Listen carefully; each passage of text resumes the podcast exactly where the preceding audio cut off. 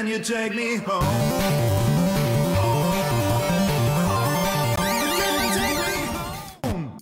Schönen guten Abend. Hier ist euer Vorderherr Svensson Webradio mit der 178. Ausgabe. Ich hatte gerade ein kleines Upload-Problem, aber jetzt scheint äh, alles zu laufen. Ich sehe auch, ihr scheint uns zu sehen. Ja, mit mir unten, ihr seht es vor den einer Crispy. Wir sind zurück aus äh, dem Land der Hamburger, der Dreams und der 5000 Kilometer Reise wir haben es gut überstanden und äh, die eins große positive 49ers-Entwicklung für uns beide. Ihr seht, wir sind äh, neu eingekleidet. Ansonsten ähm, äh, hatten wir, was das Thema angeht, nicht allzu viel Spaß. Wir haben viel Geld ausgegeben für eine sehr gute Leistung mit einem äh, schlechten Ergebnis und eine sehr schlechte Leistung mit einem noch schlechteren Ergebnis. Aber heute sind wir da, um über ein noch schlechteres Spiel mit einer noch schlechteren äh, Leistung und einem ziemlich miesen Ergebnis zu reden, nämlich äh, das Spiel vom Wochenende. Ähm, ich weiß gar nicht, ob, ob, Enttäuschung über das, was wir gesehen haben, noch der richtige Ausdruck ist ähm, oder ob man schon fast wieder beim Thema Qualität ist. Ich meine, das ist die siebte oder achte Niederlage, glaube ich, gegen, gegen die Cardinals in Folge. Ähm, ein Spiel, das man erneut nicht hätte verlieren müssen, wo man eigentlich äh, ganz gut war Jetzt sind wir wieder eingefroren. Keine Ahnung, ah, jetzt bin ich wieder da. äh, ja, offensichtlich ist das Internet hier in Frankfurt äh, ein bisschen wackelig. Ja, Chris, äh, also ich bin, glaube ich, gar nicht mehr enttäuscht über das, was ich sehe, sondern äh, ich weiß nicht, ob das inzwischen eine Normalität geworden ist bei den 49ers, dass, dass es einfach äh, nicht reicht mit dem, was auf dem Feld steht. Also ich habe mich äh, mittlerweile ähm, auch schon dran gewöhnt. Also in der Saison, die Euphorie, die am Anfang oder auch vor der Saison da war, ist äh, bei mir persönlich relativ schnell verflogen, ähm, als äh, klar wurde, dass man mit dem Personal die hohen Erwartungen, die man anfangs der Saison hatte, nicht erfüllen wird. Ähm, vielleicht war das auch ein Fehler von uns Fans, dass man äh, wirklich zu viel erwartet hat von dem Team. Ähm, man muss immerhin nochmal sehen, die sind in der Truppe jetzt anderthalb Jahre zusammen. Äh, es kommt einem schon ewig lang vor, finde ich, wenn man überlegt, oh, Shanahan jetzt schon, wenn schon wieder diskutiert wird, wie lange gibt man ihm denn noch? Also de facto hat er zwei Off-Season gehabt und eine volle Saison und ist jetzt in der zweiten Saison. Und ähm, man muss halt einfach sehen, das merkt man immer wieder, die NFL ist einfach von ihrer Leistungsdichte her so eng beieinander, dass, glaube ich, nur wenige Punkte schon dazu führen, dass ein Team von relativ gut bis äh, relativ schlecht ziemlich schnell durchrutschen kann. Also zwei, drei Verletzte auf äh, entsprechenden Positionen. Ähm, und gerade bei einem Team, was dann im Neuaufbau ist, wie die 49ers, wo es dann in der Regel auch noch an ähm, an Tiefe fehlt, wenn man solche Ausfälle dann nicht kompensieren kann, ähm, dann ist man schnell in Materie am letzten. Und äh, ich glaube, das war eine Konstellation, die haben wir vielleicht als Fans in der Euphorie falsch eingeschätzt. In der Euphorie der letzten Spiele ähm, in den, in dem Ende der letzten Saison. Und gut, das hat sich jetzt einfach anders dargestellt. Von daher, mittlerweile bin ich auch so weit, dass ich sage, äh, der Blick richtet sich schon wieder so ein bisschen eher in Richtung Off-Season, was braucht man denn, was muss man denn tun, äh, an welchen Positionen braucht es Verstärkung, äh, wer ist denn in der Draft verfügbar? Ich meine, du erinnerst dich an den Homeland Security Menschen am Flughafen, äh, der da mit uns äh, ja, äh, so ein bisschen über uns über die Schulter geschielt hat, weil er auch wissen wollte, wie es steht. Ähm, der hat ja schon gesagt, um Gottes Willen, die 49ers werden noch nicht gewinnen, die machen sich ja die Draft-Position kaputt. Also ich glaube, äh, schon der ein oder andere Fan guckt schon wieder mehr dahin, als äh, auf das, was äh, in der Saison passiert.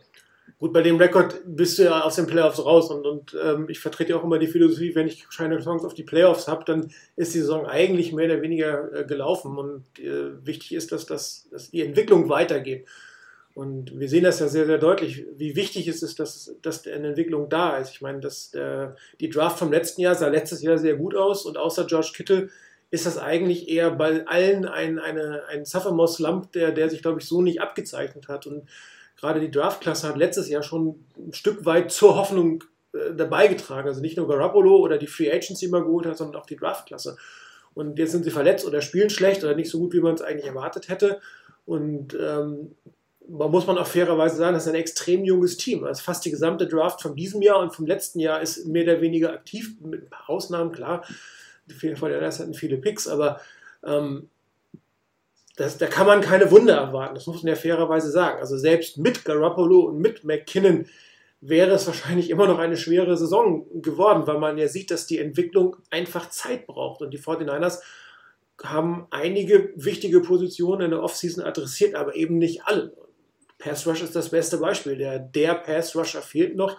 Und du sagtest gerade, wenn es um Bosa geht, also fast, ist fast wichtiger, einen Spieler wie Bosa zu bekommen, als jetzt noch zwei Spiele zu gewinnen, damit wirklich dieser Sechs-Jahres-Plan, wenn man von dem reden kann, wenn man die Verträge von, von Shannon und Lynch anguckt, ähm, äh, wenn, wenn das der Maßstab sein soll. Aber du bist ja im Stadion von einem angesprochen worden nach dem Motto, wie lange gibst du ihm denn schon und wann muss er denn Erfolge haben? Und dann ist mal die Frage, was ist denn eigentlich der Erfolg, mit dem man weitermachen darf? Und, und der, Erfolg, der erste Erfolg wird ja sein, um die Playoffs kämpfen. Ob man die Playoffs einziehen wird, ist mal die zweite Frage. Aber der erste Erfolg ist um die Playoffs kämpfen. Und ich glaube, das Team mit den Verletzungen, aber auch mit der Entwicklung ist überhaupt noch nicht da, um, ähm, um die Playoffs kämpfen zu können.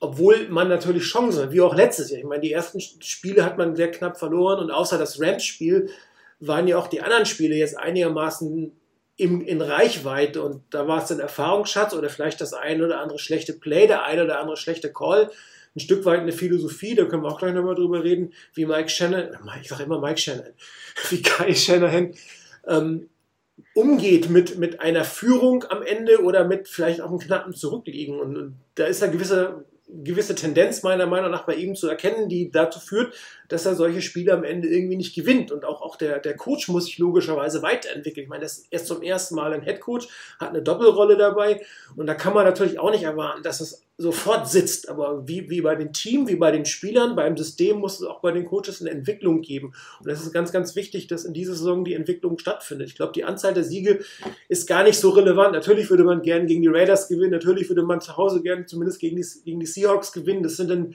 so Sachen fürs Herz, für die Emotionen und es ist vielleicht auch für die Fanbase ein schönes Gefühl, das zu gewinnen. Aber der, der, der wirklich wichtige Part ist, ist die Entwicklung. Und die Entwicklung muss, muss weitergehen.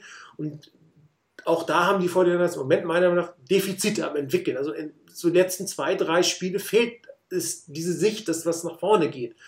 Das Packers-Spiel mal ausgenommen, das war wirklich gut, aber der Rest, hat mir so das Gefühl, irgendwas stockt. Ich, ich könnte auch ehrlicherweise ähm, auch die beiden Spiele, die ich jetzt live gesehen habe, oder die wir live gesehen haben, und ähm, auch die anderen Spiele vorher. Also ich habe bisher nicht in der Saison das Gefühl, dass man so klar erkennen kann, so ging es mir zumindest in den letzten Jahren, okay, da gibt es einen Part im Team, mal, okay, lassen wir mal den Pass Rush mal weg, weil das zu offensichtlich ist, aber es gibt einen Part im Team oder eine bestimmte Position im Team, die braucht ein Upgrade. Ähm, das war in den letzten Jahren eigentlich immer so, wenn man gesagt hat, okay, an der Stelle und wenn man die Stelle adressiert hat, dann sieht das ganz gut aus. Und vielleicht noch da zwei, drei Stellschrauben und dann passt das. Im Moment muss ich sagen, habe ich irgendwo echt Schwierigkeiten, diese Stellschrauben auszumachen, weil man bei jedem, nach jedem Spiel das Gefühl hat, es ist eine andere Schraube. So anders, genau. Ähm, in dem einen Spiel funktioniert die Offense ganz gut, wie im Lambeau Field. Und man hat gedacht, oh Gott, hier bessert in der Umgebung, äh, spielt gut, äh, spielt fehlerfrei, macht das alles ganz ordentlich, läuft gut. Ähm, wo man dann vielleicht gesagt hat, mein Gott, da hat die Defense am Ende ein bisschen äh, irgendwo Schwierigkeiten gehabt oder auch äh, nicht so gut gespielt, am Anfang auch nicht so gut gespielt, in der Mitte war es ja dann wieder ordentlich. Und im nächsten Spiel ähm, ist es dann genau umgekehrt. Da ist es dann plötzlich die Offense, die grottig aussieht und die Defense spielt ordentlich. und manchmal auch bestimmte Bereiche der Defense, wo man sagt, das hat ja jeder ähm, erwartet hat, die 49ers haben keinen Pass Rush und die 49ers haben äh, keine gute Secondary.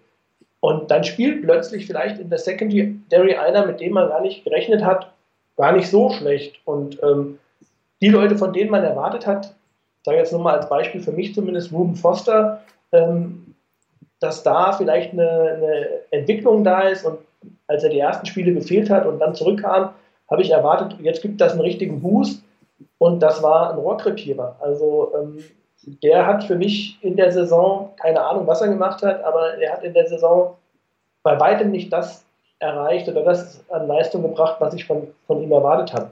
Und das macht es im Moment, finde ich, furchtbar schwierig, weil, also ich als Fan hatte zumindest in der Vergangenheit immer den Eindruck, man kann so ungefähr ausmachen, wo die Schwächen sind und wo man sich verbessern muss. Und das fehlt mir im Moment. Also ich hoffe, die Coaches wissen das und die haben einen besseren Einblick. Äh, dafür werden sie auch bezahlt und sind näher dran. Aber äh, im Moment, wenn man mich fragen würde, wo die 49ers Verstärkung brauchen, dann würde ich sagen, everywhere. Also äh, ja, also es gibt halt ein paar Highlights im Team, ganz klar. Also äh, George Kittle, wir haben beide versucht, ein George ja. Kittle-Trikot zu kaufen in, in, San Francisco. Es ist unmöglich, die sind ausverkauft. Du kriegst jedes andere, Kittle kriegst du nicht, weil das ist halt der der kommende Star. Das heißt, wir mussten jetzt ein Garoppolo, wir mussten, mussten ein Garoppolo-Shirt kaufen. Ähm, also weder im offiziellen Team. Dass er der kommende Star ist. Ja, genau. Also äh, das, das war so ein bisschen bezeichnend. Das ist weder ein Replika noch ein Original, weil alle weg von ihm. Ja? Also das ist so ein bisschen äh, einer der Hoffnungsträger der 49ers zurzeit. Und ein McGlinchey spielt sehr gut, auch wenn er jetzt zwei Spiele vielleicht nicht ganz so top ausgesehen hat. Äh, ein Tomlinson überrascht meiner Meinung nach, spielt gut als Lenkerguard. Dafür hast du auf der linken Seite mit dem Joe Staley plötzlich die Situation, dass der wirklich sichtbar abbaut, meiner Meinung nach. Ja, und Matt Breeder wieder auf der anderen Seite, keiner mit gerechnet. Das war ein Laufspiel, funktioniert mit ihm sehr gut. Wenn der fit wäre, komplett, würde es, glaube ich, nochmal eine, eine, eine Runde besser aussehen. Ähm, aber andere Seite, Gasson hat, war nicht umsonst auf dem Trade-Block, der bringt einfach seine Leistung nicht und, und Goodwin wird einfach nicht weit genug eingebunden. Ich meine, ähm, zwei Pässe auf Goodwin der, im Spiel, das reicht einfach nicht. Der beste Wide Receiver der 49ers. Der, der muss einfach mehr ins Spiel eingebunden werden. Und da sind wir auch gleich bei der Situation, dass, dass auch ein Bezard im, im Jahr zwei ähm, nicht den Sprung gemacht hat, den wir vielleicht alle erhofft hätten. Klar, ich meine, es war klar, dass er jetzt nicht als, als, als Starter in die Saison geht. Das hatten wir auch letztens, dass, dass er nicht die Zukunft des Teams ist, aber ein bisschen mehr Entwicklung und dass das potenziell drauf hat, hat man in Green Bay gesehen. Wobei, der hatte auch seine Schwächen gezeigt, hat einfach nur mehr Glück gehabt. Und äh, das, war auch, das war auch vom Gameplan extrem gut, muss man sagen, in Green Bay. Während die Gameplans jetzt gegen, gegen die Rams und gegen die Cardinals eher, äh, ich sag mal, durchschnittlich freundlicherweise waren was das Ganze angeht. Und, ähm, und auf die andere Seite guckst, ich mache mir jetzt um Foster nicht so viel Sorgen, er spielt nicht so wie erwartet, aber da hoffe ich doch oder gehe davon aus, dass, dass er wirklich ähm, vielleicht auch durch die Offseason ein bisschen geprägt war. Mit Warner hat man gut gedraftet und, und die Laufverteidigung in der Linie ist auch sehr gut. Der Pass Rush ist völlig klar die Top-Priorität meiner Meinung nach, aber auch im defensiven Backfield ist völlig unklar, was wird aus dem Witherspoon, was wird aus dem Tat was wird ähm, aus, aus Colbert, die letztes Jahr super ausgesehen haben. Da sah es ja schon wieder aus, als wenn wir das, das Backfield für die nächsten vier Jahre hätten, was von Sherman ein bisschen gekürzt und unterstützt wird. Aber im Moment ist, ist, ist Sherman die Stütze des, des Backfields, wobei auch er jetzt den einen oder anderen Fehler gemacht hat. Wobei im Verhältnis zu allen anderen ist das natürlich sehr gering. War halt ärgerlich in Green Bay das Holding. Er hat einen langen Pass am Wochenende abgegeben, was ein bisschen ärgerlich war. Aber ansonsten ist er halt der, der da wirklich hinten drin steht. Aber er ist halt nicht die Zukunft des Teams. Ja, er spielt vielleicht noch zwei, drei Jahre und dann war es das, während, während die anderen äh, hat man eigentlich gedacht, die sind es und die sind es jetzt nicht. Ne? Hier bin ich bei dir. Um, um was muss man sich denn jetzt eigentlich kümmern? Brauche ich nochmal ein Safety? Ein Corner ist sowieso immer ein Thema. Pass Rush brauche ich ein Thema. Malcolm Smith habe ich ihn nächstes Jahr noch, muss ich nochmal die Linebacker-Position adressieren in irgendeiner Form. Schwierig. Und, und äh, eine Offense der Running Back und der Quarterback nächstes Jahr sind da. Das ist ja schon mal vorteilhaft, aber Wide Receiver auch wieder ein großes Thema. Goodwin wird das Team alleine nicht tragen. Ähm, ob, ob Pettis und, und, Taylor jetzt nach ihren Verletzungen genauso zurückkommen, kann man nur hoffen. Die hatten auch Potenzial, aber Potenzial ist halt nur Potenzial. Es ist keine Leistung. Das musst du halt irgendwann transferieren und das fehlt im Moment massiv meiner Meinung nach. Mein, auch ein Punkt, der noch, glaube ich, eine wesentliche Rolle spielt in der Saison und auch bei den Spielen. Ähm, ist halt die Seite der Verletzungen. Also ja, du, siehst, auffällig, äh, wie viele Verletzungen ähm, die 49ers in den Spielen haben. Und wenn es auch nur kleine Nicklichkeiten sind ähm, oder aber das, also hatte immer schon fast das Gefühl, wenn man sagen muss, oh mein Gott, das erste Quarter ist rum und noch keiner verletzt, ist ja Wahnsinn. Ähm, also das ist schon fast so ein bisschen Galgenhumor, weil das ist schon so ein Punkt, wo man sich auch fragen muss, warum ist das so? Also muss ja einen Grund geben, äh, die vielen auch kleineren Verletzungen, Muskelverletzungen, also ich glaube, da müssen die 49ers auch in dem Bereich einfach gucken, stimmt da das, was wir in der Offseason machen, stimmt da unsere, unsere Vorbereitung, unser, unser Athletiktraining, ähm, weil das ist schon auffällig, weil das kannst du dann auch gerade in so einer Situation überhaupt nicht kompensieren. Also äh, da hast du keine Chance mit der wenigen Tiefe. Ich meine, guck mal, ähm, in dem Rams-Spiel, da hat Craig Mabin war Starter in dem Rams-Spiel, jetzt ist er nicht mehr im Team, zwei Wochen später. Also ähm, das sagt ja schon viel auch über die Tiefe des, des, des, des Rosters. Und, ja, gut, und ähm, die, die drei teuren ähm, Free Agents waren alle verletzt. Ne? Richburg war nicht dabei letzte Woche und McKinnon ja. und Garoppolo sowieso nicht. Also das muss man fairerweise sagen, dass die drei Bausteine einer Offense, die man in der Offseason geholt hat, sind nicht da. Das heißt, natürlich kann die Offense nicht so funktionieren, wie man es am Anfang des, der, der Offseason geplant hat. Das geht gar nicht. Ja, wenn, man, wenn das jetzt genauso aussehen würde, dann hätte man relativ viel Geld in den Sand gesetzt, um es mal so auszudrücken, weil man mit der zweiten Reihe genauso gut spielt. Also die, die, die Fähigkeiten, die man da verloren hat, jetzt zu erwarten, ist, glaube ich, falsch. Nur ich glaube, ein bisschen höher wäre die Erwartungshaltung schon. Ja. Das ist ja immer eine Frage des Levels, mit, mit, mit dem man sich da auseinandersetzen muss. Und äh, ich meine, man hat gegen eins der schlechtesten Teams gespielt am Wochenende, gegen die Cardinals, wenn wir jetzt konkret sind, und äh, hat drei Viertel zumindest in der Defense gut ausgesehen, überraschenderweise. In der Offense war es ja langweilig und ähm, dann hat man es am Ende einfach nicht nach Hause gebracht, aus verschiedenen Gründen. Ich habe noch ein paar, paar Sachen dazu. Eins, auch wieder verletzungsbedingt. Man hat nachher mit seinem dritten äh, Safety spielen müssen, mit Tivis Paul, der beide Touchdowns abgegeben hat. Sicherlich nicht unklug von den Cardinals, genau auf diesen äh, Verteidiger am Ende zu gehen. Und man hat aber auch, das ist ja meine Meinung, man verliert nicht das Spiel in dem Moment, wo man das sieht, also wo du die zwei Touchdowns wirklich siehst, das ist physisch gefühlt die Niederlage. Aber das ist eigentlich hinterher nur ein Symptom dessen, dass du es vorher nicht auf die Reihe gebracht hast. Wenn du vorher vernünftig gespielt hätte, hätten dir die zwei Touchdowns nicht mehr wehgetan. Du hast vorher die Fehler gemacht. Ich meine, du stehst nach einer Interception an der 12. Genau. Und äh, die Sequenz habe ich gleich noch als Video dabei. Und da habe ich mir gedacht, was, was, was spielen wir hier bitte? Das ist viel zu offensichtlich und viel zu, viel zu sinnfrei. Also typische Wettzone-Schwäche. Ja, du kassierst irgendwie drei Sacks in den ersten drei Serien. Also die alle drei Serien, die ersten drei Serien enden mit einem Sack. Zwei davon habe ich auch gleich nochmal da, die beide in der Kombination Beathard und Staley ähm, in die Neben gegangen sind. Aber die 49ers waren das klar bessere Team über, über die ersten drei Viertel oder eigentlich bis zehn Minuten vor Schluss und haben es einfach nicht geschafft, mehr als diese verdammten paar Punkte zu machen. Und dann verlierst du mit den zwei Touchdowns, weil du dann nochmal eine Verletzung hast, weil du plötzlich einen extremen Schwachpunkt in deiner Secondary hast, der ausgenutzt wird. Aber der vorher, der, der Fehler, dass du es verlierst, ist eigentlich vorher passiert. Das ist nur die Auswirkung gewesen. Ich wollte gerade sagen, das ist eher eine Frage von, von Ursache und Symptom.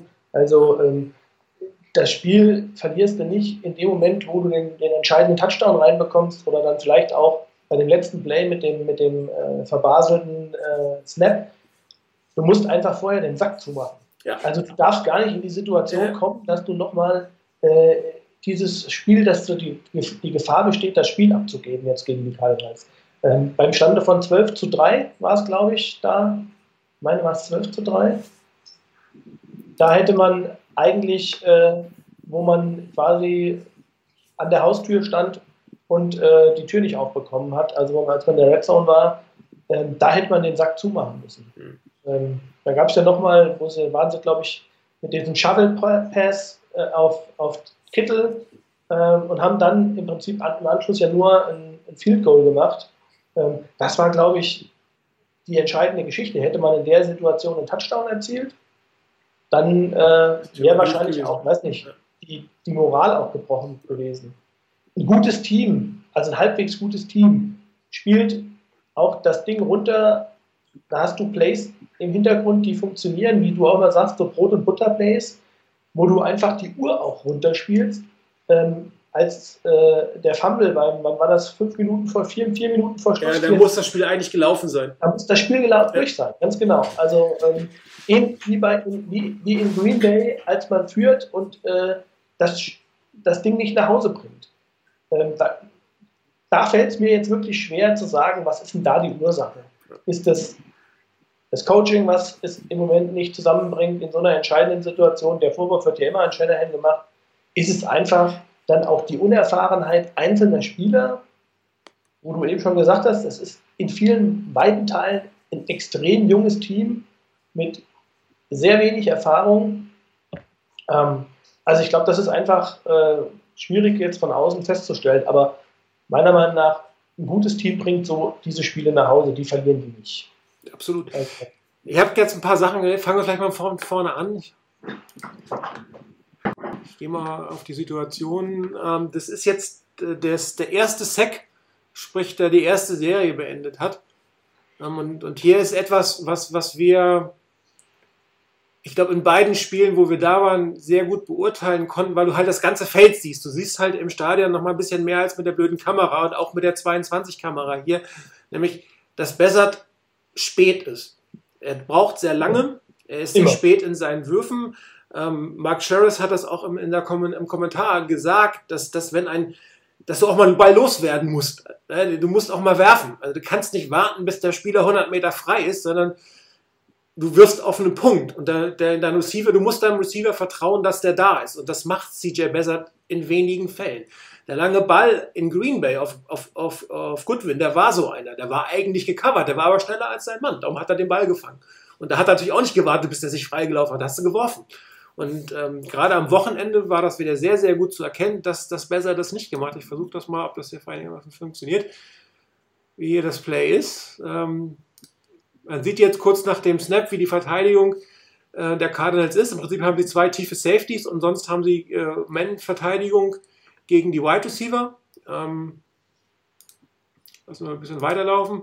So, und hier äh, sieht man eigentlich, dass Bessert bis zu diesem Zeitpunkt eine relativ gute Protection hat. Oben links deutet es sich schon an, dass Joe Staley sein Duell verlieren wird. Das sieht man gleich aus der, aus der Kamera von hinten. Von da wird der Druck kommen.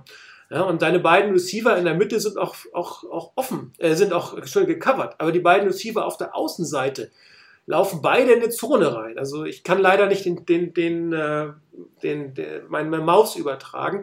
Darum, wenn ich jetzt mit dem Finger irgendwo hinzeige, dann seht ihr das nicht. Äh, beziehungsweise doch, ihr müsst das eigentlich doch sehen, weil ihr, nee, jetzt natürlich nicht. Ähm, also immer zwischen der 30 und 40 Yard Line. Da sind. Das kann man ja eigentlich, kann man ja eigentlich ideal an der Situation sagen, weil an der 35-Yard-Linie zwischen den Hashmarks. Alles offen. Alles offen. Genau, so. Und du weißt, wie die Routen sind. Du weißt, wie die Routen deiner, deiner, deiner Receiver sein werden. Und im, Zweifel, wie man auch gleich sehen wird, gehen die in die Mitte. Ja, da musst du das antizipieren und musst den Ball werfen, bevor der im Prinzip. Lass ein Stück weiterlaufen. So, und jetzt ist es eigentlich schon fast zu spät für Bethard. Da ist der Druck schon da. Ja, auch wieder an der 35-Yard-Linie, beide Routen. Der eine, der äußere auf der linken Seite, wird nach innen laufen, der andere wird nach außen laufen, da musst du den Ball loswerden. Wenn er ihn nicht fängt, fängt er ihn nicht. Okay. Aber zu warten, bis der wirklich so frei ist, dass du, dass du da vernünftig werfen kannst, ist einfach zu spät. So, und jetzt ist es zu spät. Aber man sieht, beide Receiver hinten an der 35 und 38 wären frei gewesen. Und er weiß, wie die Routen sind. Da muss, das musst du antizipieren, du musst wissen, wie die Routen sind und du musst den verdammten Ball loswerden, bevor du gesackt wirst. Ja? Und der Ball musste eigentlich raus, in dem Moment, als du das erste ja. Bild angehalten hast. Genau, da muss er weg. Ja, und das ist, das ist halt der Unterschied zwischen einem drittrunden Backup-Quarterback und einem Top-Quarterback. Der wirft den. Ein Garoppolo hätte den geworfen, ein Aaron Rodgers wirft den, ein, ein Goff wirft den, ein Brady werfen den. Die vertrauen einfach ihren Receiver. Die werfen den Ball. Wichtig ist, dass du ihn so wirfst, dass der Verteidiger ihn nicht bekommt. Wenn das am Ende eine Incompletion ist, okay, das kann dir ja passieren. Ja, aber du hast zumindest eine Chance gehabt. Er hat gewartet und gewartet und gewartet. Das Problem, ich habe es auch gleich angesprochen, ist hier eigentlich Joe Staley. Er verliert im 1 zu 1, was natürlich für einen Left Tackle der absolute Todesstoß ist auf Dauer. Ja, einfach Bullrush, so, wird weggeschoben, nach hinten gehabt. Er hat auch keine Hilfe, weil ähm, eigentlich ist der Left Tackle in der Regel dazu da, seinen Mann alleine zu kriegen So, und dann ist das, ist das Sack durch. Ja, also das ist ein Problem auch, ähm, dass Staley nicht mehr die Leistung bringt wie nur von Clark. Ich meine, der Mann ist 35, hat, spielt seit wie lange, zwölf Jahren in der NFL. Du wirst nicht immer auf Top-Niveau hin, nur das nimmt zu. Ja, er hat gleich noch einen zweiten Sack ab, das heißt, er hat in, in den ersten drei Serien zwei Sacks abgegeben, die ähm, die Serien beendet haben. Auch, wie gesagt, Bezard, wenn er ein bisschen schneller wäre, wäre es nicht so ein Problem gewesen, aber in der Regel ist das ja immer nicht nur ein Problem, es sind mehrere Probleme, die zusammenkommen, damit, damit es ein Team so spielt, wie die 49ers gerade spielen. Ne? So, und dann ist er durch. Und äh, im Prinzip, up. fairerweise muss man auch sagen, äh, ich glaube natürlich gegen die Personen, gegen die er gespielt hat, ähm, die sind auch jetzt nicht äh, so schlecht. Also gerade gegen Chandler Jones, da haben schon andere Leute schlecht ausgesehen. Ähm, ich weiß nicht, ob das der Sack auch war, aber ich glaube, einer von beiden war gegen Chandler Jones. Ähm, aber nichtsdestotrotz äh, ist ja halt genau die Diskussion, die wir ja letztes Jahr ziemlich häufig hatten.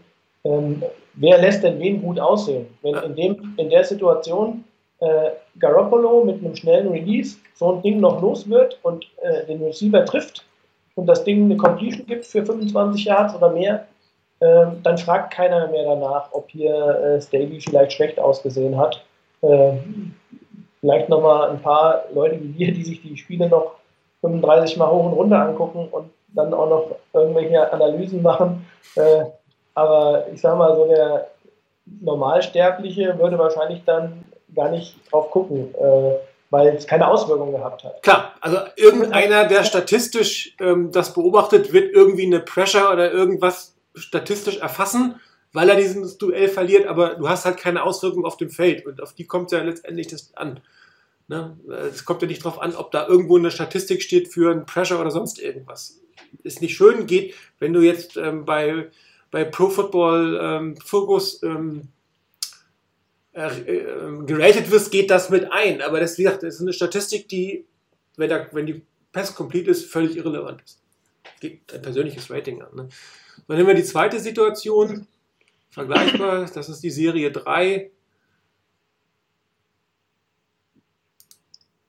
So, auch hier wieder eigentlich eine ähnliche Situation. Du hast bei wieder in Höhe der 40-Yard-Line die, die, die Zone, also die, die, die, der Bereich zwischen der tiefen und der, der mittleren Zone. Ja, auch hier hat äh, Bessert erstmal noch einigermaßen Zeit. So, und hier sieht man oben links der Wide Receiver der 45-Yard-Linie, einen Post klassisch zu werfen, der wäre von vornherein offen gewesen. Und da musst du dann da auch da, du musst einfach deinem Receiver vertrauen, dass er die Route so läuft, wie sie gelaufen wird. Und dann kannst du den Ball auch loslassen, bevor der Receiver seinen Cut gemacht hat, bevor du dir hundertprozentig sicher bist, ähm, dass am Ende des Tages dein, dein Receiver dieses, ich meine, es ist ja nicht mal ein Duell. Er, er, muss ja nicht mal jemanden schlagen dafür. Er muss nur seine Route in die Zone richtig laufen. Und da ist eine Passing Lane, die ist frei. Du darfst ihn einfach nur nicht überwerfen. Sobald, so, wenn er halbwegs in die Richtung des Receivers geht, dann, dann fängst du den Ball auch. Ja. Und das sind halt die Situationen, die man einfach dem Quarterback auch anlasten muss und warum natürlich ein bisschen Frust mit CJ besser da ist, weil das sind jetzt keine high sophisticated Plays. Das ist eine relativ einfache Geschichte eigentlich. Ähm, äh, da bin ich fast dabei, was Snoopy gestern geschrieben hat, das bringst du in wenigen Tagen, bringst du einem Quarterback bei, solche Sachen zu lesen. Das sind halt wirklich klassische Brot und Butter, das ist jetzt ein etwas tieferer Slant, den wirst du eigentlich im Schlaf als Quarterback. Ähm, er macht es einfach nicht. Gleiche Situation nochmal von hinten. Auch da wird man wieder sehen, dass der Druck über die linke Seite kommt.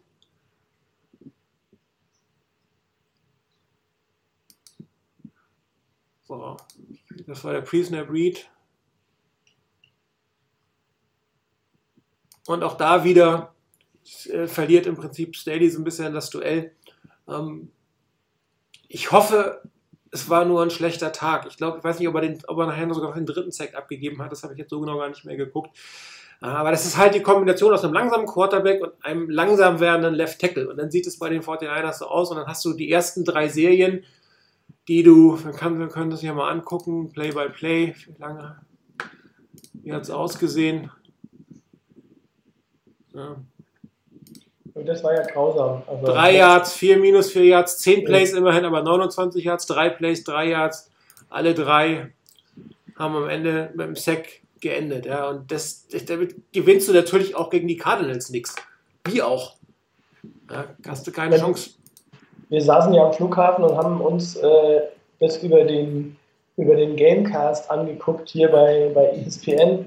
Und äh, das war ja schon abenteuerlich. Also jedes Mal, wenn wir davor sagen, Dritter und fünf, Dritter und sechs, auch mal Dritter und sieben. Und äh, jedes Mal hat es einen Sack gegeben und fragst dich immer, das kann doch nicht wahr sein. Äh, also das war schon echt frustrierend. Also selbst wenn man das nicht im Spiel gesehen hat.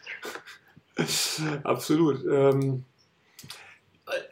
so ging das ja auch durchaus weiter. Ich meine, ups, bei mir laufen jetzt meine, äh, Plays weiter. Also die, die 49ers haben davon, von dieser Art von Plays relativ viele gehabt. Entweder war es ein Sack oder es war ein wirklich schlechter Pass oder es war, was wir auch feststellen mussten, ein Play-Calling, was vielleicht ein Tick zu konservativ ist, ein bisschen, bisschen zu sehr darauf ausgelegt ist, dass du irgendwie mit zwei Plays irgendwie Richtung vielleicht fünf, sechs Yard machst und dann mit dem dritten und vier am Ende des Tages versuchst weiterzukommen, ohne mit einer nötigen Aggressivität. Also gegen, in Green Bay zum Beispiel gab es eine viel größere Aggressivität beim Playcalling, meiner Meinung nach. Und gegen die Arizona war das alles so ein bisschen auf Vorsicht aus. Ich weiß nicht, ob man da gesagt hat, ich gewinne mit meiner Defense, wobei man mit der Defense jetzt nicht unbedingt ausgeht, dass er einem das Spiel gewinnt.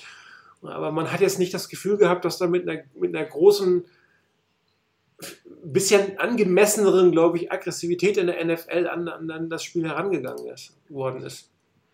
Also ich glaube tatsächlich, ähm, auch wenn man sich jetzt nochmal angeguckt hat, auch in der Zusammenfassung oder äh, selbst, selbst in, in, in Highlights, äh, wenn man sich so ein paar Spielzüge angeguckt hat, hatte ich irgendwo immer das Gefühl, ähm, es ging bei den 49ers in den, zumindest mal in, den ersten, in der ersten Halbzeit, äh, erstmal darum, um Gottes Willen bloß keine Fehler machen. Ja. Den Ball nicht verlieren, also dieses, das mag vielleicht im Hinterkopf sein, äh, das schlechte Turnover-Ratio, äh, die vielen Turnovers, die man in den Spielen davor abgegeben hat, äh, wo man sagt, okay, das war der Grund, dass wir das Spiel verloren haben, ähm, weil wir einfach vier Turnovers mehr als der Gegner hatten. Ähm, deshalb hatte ich in dem Spiel so den Eindruck, okay, das allererste war, ich will nicht sagen Safety First, das hat es ja dann am Ende auch gegeben, aber ähm, bloß nicht den Ball äh, hergeben, bloß keine Fehler machen, nichts, was uns in eine schlechte Position bringt. Äh, Im Zweifel eher unsere gute Position. Man, das hat man ja gesehen in den ersten drei, äh, wenn man sich mal anguckt, wo die Starting Field Position der 49ers war, in den ersten drei Serien, ähm, wo, dann, wo man nichts draus gemacht hat. Äh, da muss man sagen, da war, hatte ich den Eindruck, lieber so eine gute Feldposition nicht nutzen, als irgendwo einen Fehler machen und dadurch den Gegner ins Spiel kommen. Ähm, ich weiß nicht, ob das tatsächlich auch so war, dass man gesagt hat, das müssen wir jetzt erstmal abstellen und alles andere ist erstmal zweitrangig. Aber den Eindruck hat es für mich auf mich, natürlich gemacht. Und ähm, ansonsten äh, hat man sich eher darauf verlassen, als man vielleicht auch gemerkt hat, dass die Defense in den ersten Serien ganz gut ausgesehen hat in, dem, in der ersten Zeit, was ja dann auch sich fortgesetzt hat, quasi bis ins letzte Viertel rein, ähm, dass man gesagt hat, okay, wir haben vielleicht heute tatsächlich eher die, die Chance, das Spiel über die Defense zu gewinnen, als über die Offense. Ähm, ich habe mal, wo du das Thema gerade hattest, mit dem sehr konservativen Spielen, die, die Serie nach, dem, nach der Interception ich meine, das war endlich mal eine Interception, die 49ers. Turnover kreiert ist schon mal super. Man hat da den Ball an der 12, sieht man hier ganz gut. Und dann passierte etwas, was echt das unterstützt meiner Meinung nach, was du gesagt hast, bloß keine Fehler machen. Das heißt, man fängt erstmal mit einem äh, Shanahan Brot- und Butter-Play an, nämlich ein Stretch-Run. Das weiß aber der Gegner, dass er das tut. Also da rennt er quasi, also das, das ist so offensichtlich eigentlich, dass das kommt, dass man sieht das gleich an der Verteidigung, dass die auch wussten, was kommt. Ja, man hat komplett ähm, Juszczyk nach draußen gesetzt, man hat auf der rechten Seite entsprechend äh, zwei Titans, wenn ich es richtig sehe. Und äh, das riecht schon nach, dass es ein Play über die Außenseite, ob jetzt ein Stretchplay oder in diesem Fall der Pitch ist. Aber die ganze Verteidigung der Cardinals ist darauf ausgerichtet, dieses Play zu verteidigen.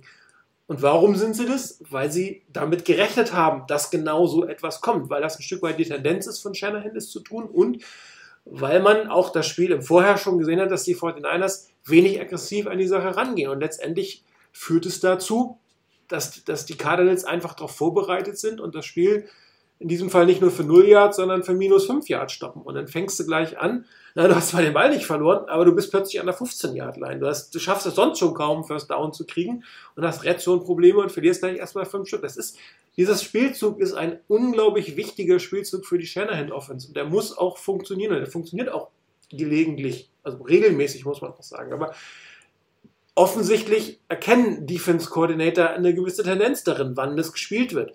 Und da hätte ich mir zum Beispiel gewünscht, da in der Situation etwas aggressiver zu sein, Play-Action und vielleicht auch mal einen Pass in Richtung der Endzone zu kommen. Auch beim zweiten Down gibt es keinen Pass in die Endzone. Das wird ein kurzer Sicherheitspass, den leider ähm, Kendrick Bourne, glaube ich, es endlich fallen lässt. Ähm, auch das ist jetzt aber nicht wirklich ein aggressiver Play-Call. Hier sieht man auch das nächste, was man bei Shanahan im Moment etwas erkennt, sehr stark, wann ist ein Pass und wann ist ein, wann es ein Lauf wird, weil die Pass, die Pässe wird in der Regel mit, mit äh, aus der Shotgun mit relativ vielen Receivern auf dem Feld und da wird selten draus gelaufen aus der Formation. Und die äh, Cardinals stehen hier auch relativ passlastig in der Verteidigung, muss man so ausdrücken, ist auch kein Pass-Rush mit vier Mann und hinten wird mit äh, sieben Mann verteidigt. Und wenn man sich anguckt, die 49ers, die Routen, die sind alle noch hinter dem ursprünglichen, hinter der ursprünglichen Line of Scrimmage. Also mit der Completion in dem Moment, zumindest zu den drei rechten Receivern, schafft man gerade eben mal die Yards, äh, die man vorher verloren hat. Auch das ist jetzt ein bisschen vorsichtig vielleicht. So, der, der Slant auf Kendrick Bourne, der bringt ein paar mehr Yards, der bringt keinen Touchdowns in der Regel, okay. Aber der war erstens schlecht geworfen. Er war nämlich ein Stück weit zu tief Trotzdem wäre er aber auch fangbar gewesen. Das heißt, äh, Bessert hätte ihn besser werfen können, Born hätte ihn aber auch fangen können. Aber auch da sieht man, wenn er ihn gefangen hätte, wäre er irgendwie an einer neuen Jahr touchiert worden. Und dann hätte man immer noch Dritter und Lang gehabt. Auch hier, aber man sieht die alle Receiver, keiner ist auch nur annähernd irgendwo da, das Feld breit zu machen. Also wenn ich zumindest die zwei äußeren Receiver Richtung Endzone äh, schicke, dann mache ich das Feld breiter, dann habe ich mehr Chancen mehr frei in der Mitte. Oder vielleicht schlägt auch einer der Receiver seinen, seinen Verteidiger und ich kann das Spiel spielen. Da fünf bis sieben Yards, wenn es Glück läuft. Wenn es schlecht läuft, sieht es so aus. Und das bringt die 49ers in eine Situation, dritter und lang. Ah, dann. Oh. Hier ebenfalls wieder eine einzige Route geht tatsächlich in Richtung Endzone. Also wirklich aggressiv in Richtung der Endzone. Und die Verteidigung hat man auch wieder gesehen, die, die Cardinals, das sieht man auch bei den 49ers teilweise, in solchen Situationen wird sehr stark dieser, dieser Bereich fünf Yards vor der Endzone oder wenn es ums First Down geht, fünf den, für, den ersten, für den First Down verteidigt. Und wenn du alle deine Receiver genau darauf konzentrierst, wirst du auch irgendwie kaum in die Endzone kommen. Einer ist drin, einer ist vorne, zwei sind so. Und dann der Pass von CJ Bessert war aber auch nicht in Richtung der Endzone. Der war in Richtung des Receivers links und da wird er abgeklatscht. Und das bei einem, guckt euch an, dreimal Passwatch. Das heißt, es sind drei Leute, die den Passwatch gehen und einer, der schafft es sogar, diesen Pass noch abzuklatschen, was man wieder dem Quarterback ein Stück weit anders. Und diese ganze Sequenz sah jetzt nicht unbedingt nach Touchdown aus. Also ich will Touchdown. Danach sah es überhaupt nicht aus. Es war alles irgendwie vorsichtig, das, was ich irgendwie schon immer gesehen habe, was normalerweise ganz gut funktioniert, aber ich verliere den Ball auf keinen Fall. Und am Ende rächt es sich. Das hat sich auch am Ende gerecht, weil du einfach mit, mit diesen Plays nicht wirklich glücklich wirst am Ende des Tages.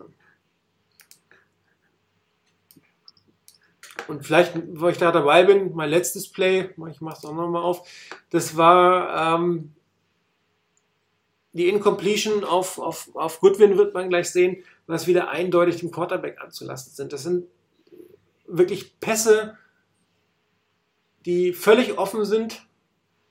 Oben steht Goodwin. So, und er läuft eine Comeback-Route. Ja, und im Prinzip muss der Pass jetzt langsam auf den Weg gehen. Das heißt, er wird zum First Down, wird er sich umdrehen und da den First Down machen. So, First Down. Der Ball ist immer noch in Bethers Hand. immer noch, immer noch, so jetzt ist er raus. Ja, was schon ein Stück zu spät ist, meiner Meinung nach. Aber es geht noch. Aber das Problem ist, ein Meter zu hoch. Auch das Basispass. Hey, Hookroute, 12 Yard, muss sitzen. Also vielleicht geht er ein bisschen rechts, vielleicht geht er ein bisschen links, aber sicherlich nicht einen Meter zu hoch, auch wenn Marquis Goodwin klein ist. Ja, das sind so Sachen. Die Route war perfekt gelaufen, das Play war perfekt gespielt, der Quarterback trifft den Receiver nicht. Und dann verlierst du am Ende das Spiel. Wie gesagt, die Touchdown am Ende sind, die, sind der sichtbare Zeichen, jetzt verliere ich das Spiel. Aber du hast es meiner Meinung nach in solchen Situationen das Spiel abgegeben. An schlechten Sequenzen in der Endzone, an, an, an Sex, die nicht notwendig gewesen sind, an, an äh, wirklich einfachen Pässen, die nicht ankommen. So verlierst du als Team Spiele. Und zwar gegen schlechte Teams. Es ist ja nicht so, dass das ein Top-Team war. Da kannst du immer noch sagen, ja, wenn du gegen Top-Team verlierst, wie gegen die Rams, die waren das klar bessere Team. Selbst wenn die 49ers eine super Leistung gezeigt hätten, die Rams waren das klar oder wären wahrscheinlich das klar bessere Team gewesen. Das kannst du verlieren. Aber die Cardinals sind einfach ein mittelmäßig bis schlechtes Team. Eigentlich genauso schlecht wie die 49ers, vielleicht sogar ein bisschen schlechter. Aber du verlierst es wegen solchen Situationen. Ich meine, das haben wir ja auch im Stadion äh, schon gesagt und auch gesehen, äh, dass Bethard auch in den Pässen, die er an den Mann bringt, häufig Situationen hat, wo der Ball zu spät oder zu schlecht, zu hoch, zu tief, wie auch immer geworfen ist, ähm, weil äh, er dem Receiver dann nur selten die Möglichkeit gibt, so wie in Green Bay, äh, mit dem Ding dann in die Endzone zu laufen. Wir hatten, hier war ja ein, ein Play, wo das gut funktioniert hat und dann zeigt auch, was dann möglich ist, war ja der Touchdown-Pass auf äh, auf äh, Marquis Goodwin. Ja. Weil das war ja ein Pass in, voll in den Lauf ähm, und dann ist er auch nicht zu halten. Also ähm, das ist auch, glaube ich, das, wie du so einen Receiver einsetzen musst, das passiert halt einfach nur zu wenig. Oder es geht zu wenig, funktioniert zu wenig gut. Ja, vor allen Dingen ist das eigentlich ein Pass gewesen, der gar nicht unbedingt für einen Touchdown gedacht war. Ne? Das war eine kurze Route, wenn er durch ist, ist gut. Das war eigentlich ja. so, ein, so ein Play, 5 Yard Completion, vielleicht macht er 10, ein Receiver, äh, ein Verteidiger steht mit einem schlechten Winkel da und schon hast du einen Touchdown gemacht, weil er einfach fein schnell ist. Wichtig ist aber, dass er den Pass richtig anbringt und zwar so, dass er seine Schnelligkeit ausspielen kann, was er in diesem Fall konnte. Und dann hast du auch eine Chance, dass da tatsächlich was rauskommt. Aber nur so hast du eine Chance. Und das, das sieht man einfach zu wenig, definitiv. Aber wie gesagt, man muss auch vorsichtig sein. Bessert war als Backup-Quarterback geholt und er ist es muss man eiskalt so sagen. Er ist, er ist einer. Also deshalb, weil da kommen wir so ein bisschen auf das zurück, was wo du am Anfang oder wo du, am Anfang gefragt hast, ähm, wie, wie man so mit in die Saison jetzt weiter hineingeht und wie man wo die, die Saison sieht. Eigentlich war in dem Moment, als sich äh, Garoppolo verletzt hat, für mich irgendwie die Saison gelaufen. Weil mir schon klar war, ähm, dass du eigentlich mit einem Backup-Quarterback, wäre ja auch komisch, wenn es anders wäre, äh, dass du da wirklich entweder ein super Team rundherum baust oder aber einen wahnsinnigen Hype und dazu noch einen wirklich guten, guten Backup-Quarterback, der vielleicht in anderen Teams auch die Chance hätte, Starter zu werden. Äh, vielleicht nur Stichwort Philadelphia Eagles letztes Jahr. ähm, daher äh, hat man gesehen, was möglich ist mit einem Backup-Quarterback, aber das äh, ist halt eine Konstellation, glaube ich, die hast du einmal unter 1000 und äh, da brauchst du, wir haben ja auch in den USA mal drüber gesprochen, dann brauchst du halt sowas wie äh, die Ravens damals in, äh, wann war es, 2000 äh, mit einem extrem starken Running Back und einer Über-Defense, die dann sowas kompensieren können. Dann brauchst du ein extrem starkes Team drumherum. Und ähm, das hat man nicht. Und da sieht man einfach auch, Bessert ist ein Backup, der mal ein, zwei, drei Spiele auch spielen kann und vielleicht dann sogar, wenn man Glück hat, auch mal Spiel, die Spiele gewinnt oder vielleicht ein, zwei Spiele gewinnt von dreien.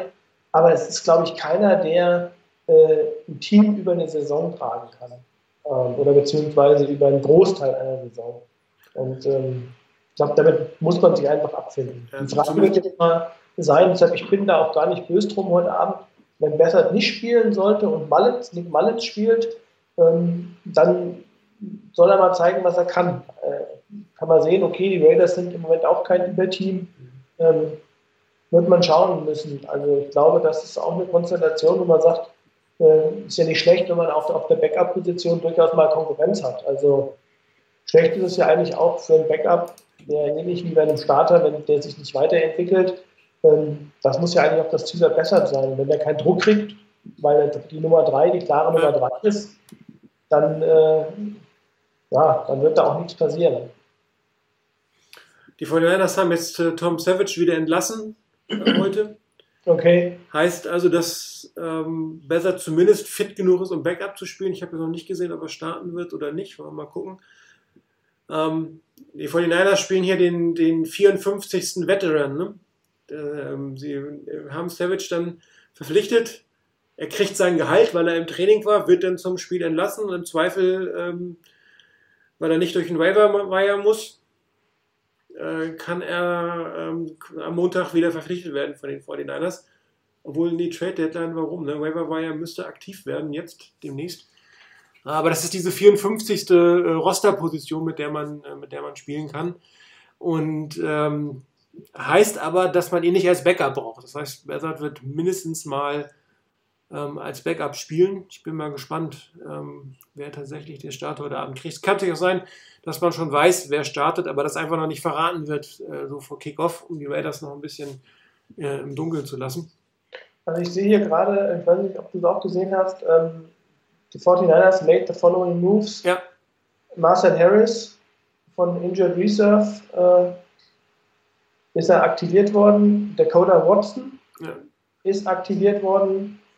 Man hat man Emmanuel Mosley von, von der Practice Squad auf den Active Roster geholt, Cornerback. Savage dafür entlassen.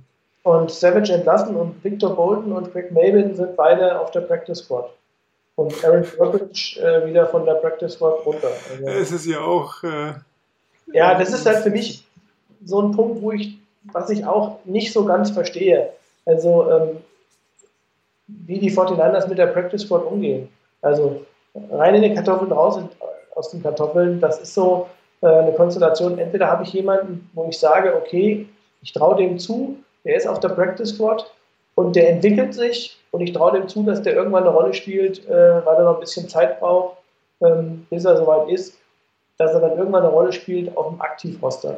Aber wenn ich mir überlege, Aaron Burbridge, wie lange der schon äh, oder wie häufig der schon auf der Practice Squad rumdümpelt und auch im Active Roster ja schon war, der ist ja noch ein Überbleibsel aus, aus Balki-Zeiten, ähm, wo ich mir dann die Frage stelle, also wenn bei nach zwei oder drei Jahren nicht so eine signifikante Entwicklung da ist, dass ich sage, ich sehe, das geht in die richtige Richtung, da passiert was, dann verstehe ich gar nicht, habe ich immer so den Eindruck, das ist so eine verschenkte Rosterposition oder eine verschenkte Practice Squad Position. Ähm, also da weiß, weiß ich nicht, da hätte ich mir eigentlich auch erwartet, auch Victor Bolden oder Greg Mabin. Ähm, man muss ja irgendwas sehen bei denen, genauso wie bei den Startern, wo man sagt, okay, da entwickelt sich was, das wird besser, die, die schaffen das, aber scheinbar haben sie ja in der, ähm, im, also auf dem Aktivroster nicht die Leistung gebracht, sonst würde man sie ja nicht wieder zurückschicken. Er holt jetzt Emmanuel Mosley ähm, und versucht den jetzt auf dem Aktivroster mal äh, auf Cornerback zu bringen.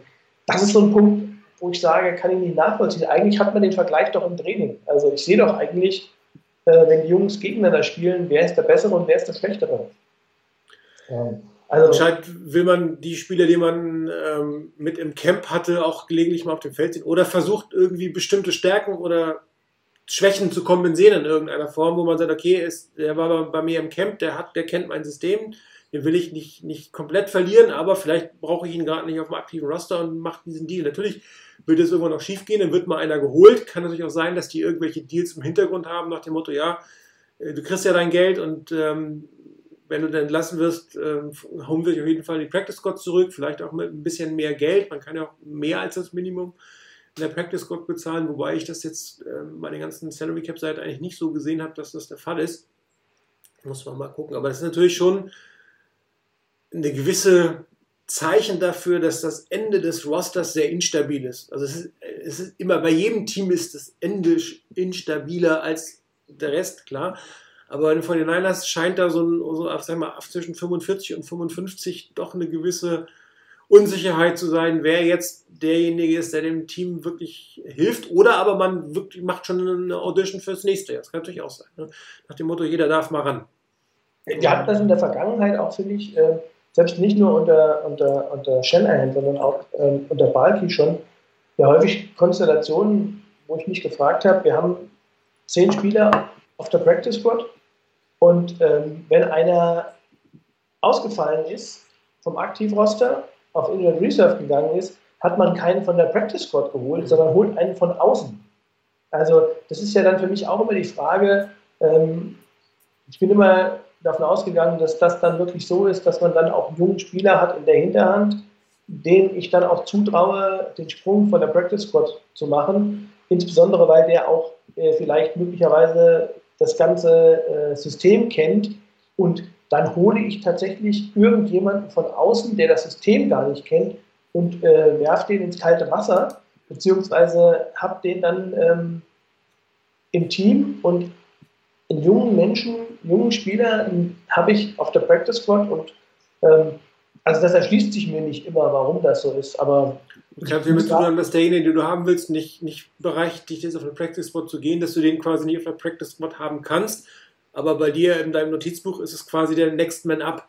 Du Klar, darfst du nur nicht, weil er, zu alt ist, zu viele Jahre hat, nicht auf die Practice Squad holen. Das ist natürlich auch immer dann der, den Regeln geschuldet, die, die die Practice Squad hat. Aber nicht, ja, das ist klar. Aber schon auch die Frage an der Stelle, ähm, also das Nicht-Kennen eines Systems in so einer Situation, das einfach ins kalte Wasser geworfen werden, ähm, das ist ja schon auch etwas, was selbst in erfahrenen Spieler äh, schon auch, ich sage jetzt mal, da würde ich eigentlich einem guten Practice Squad Player immer mehr zutrauen als einem Spieler, der vielleicht äh, zwar zwei, drei Saisons, vier Saisons auf dem Buckel hat, der aber ähm, das System nicht in- und auswendig kennt oder nicht, nicht so detailliert kennt. Ähm, wie gesagt, es ist ein Blick von außen. Ich muss auch sagen, ich verfolge das auch bei den anderen Teams natürlich bei weitem nicht, ob das andere Teams ähnlich eh handhaben ähm, oder ob da wirklich deutlich mehr, wenn Spieler ausfallen, von der Practice Squad hochgezogen wird und dann wieder ähm, die Practice Squad, sagen wir, aufgefüllt wird mit den nächsten Spielern. Ich meine, das ist ein gutes, gutes Beispiel, was ich jetzt habe. Ähm, Tivis Powell war ja auch auf der Practice Squad der 49ers. Er musste ran am Wochenende und war derjenige, der, ich hatte schon gesagt, der dann von den Cardinals auserkoren wurde, ähm, wie man die 49ers schlagen kann. Und beide Touchdowns gingen, ich weiß jetzt nicht, ob auf seine Kappe jetzt wirklich ein fairer Ausdruck ist, aber es sind beide auf seine Seite. Können wir uns ja beide, können wir, ups, ich muss mal kurz umstellen können wir uns ja angucken. Das ist jetzt der erste Touchdown der Cardinals, ähm, die, wie man jetzt unschwer sieht, am Play die Endzone deutlich aggressiver angegriffen haben. Man muss euch auch fairerweise sagen, sie brauchten den Touchdown natürlich in dem Stand stand es 15 zu 3, brauchten ihn deutlich dringender als die 49ers vorher. Ja, aber ähm, man ist ja mit dem Rookie Quarterback definitiv ähm, etwas oder deutlich aggressiver zu Rennen gegangen. Gucken wir uns das Play mal an. Hier sieht man, dass tatsächlich ähm, auch hier, muss man fairerweise sagen, die Cardinals die Variation gewählt haben, zwei Receiver in die Endzone gehen zu lassen, zwei Receiver vorne, die Verteidiger zu spielen. Aber die beiden, in diesem Fall ist es Fitzgerald äh, oben links, ähm, natürlich schlau aufgestellt, ihn in den Slot zu stellen und damit gegen den schwächsten Defender der 49ers zu haben. Das ist vom Matchup natürlich extrem gut. Und dann wäre die Frage, ob die 49ers hier von ihrer Defense-Philosophie zwei Mann tief und vorher die Linie zu verteidigen, nicht hätten ein Stück weit abgehen müssen, um Tivis Paul hier nicht in, in eine 1 zu 1 Situation mit Larry Fitzgerald zu bringen. Aber es ist, wie es ist. Und der Pass ist einfach perfekt. Aber auch der Pass ist natürlich gehe ich mal zurück. Äh, geht jetzt, jetzt geht der Ball weg.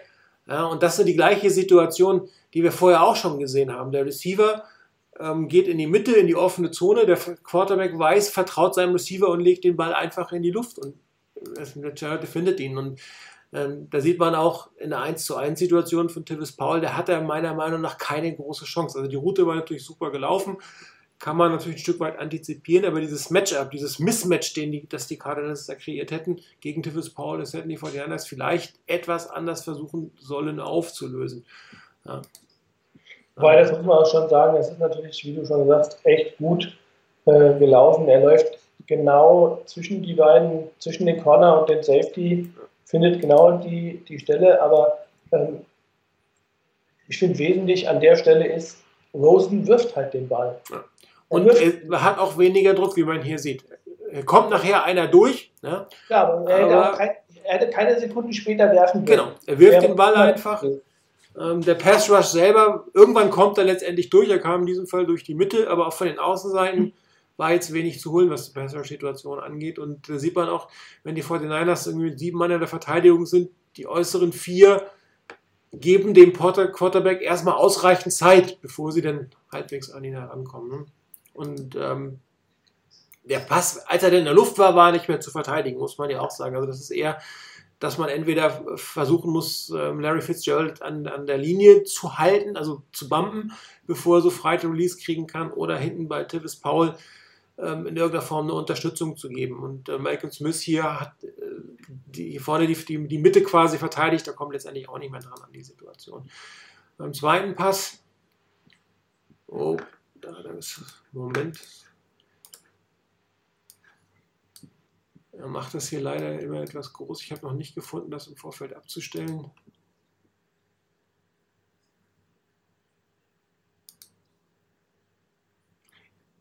Auch hier wieder eine ähnliche Geschichte von Niners. Äh, viermal Pass Rush, sieben Mann verteidigen. Äh, diesmal sind bei den Cardinals fünf auf der Route, zwei kurz, drei tief, drei aber auch wohlgemerkt in der Endzone. So, und auch hier erstmal eine Clean Pocket für Rosen. Und was er jetzt macht, das ist halt wirklich beeindruckend.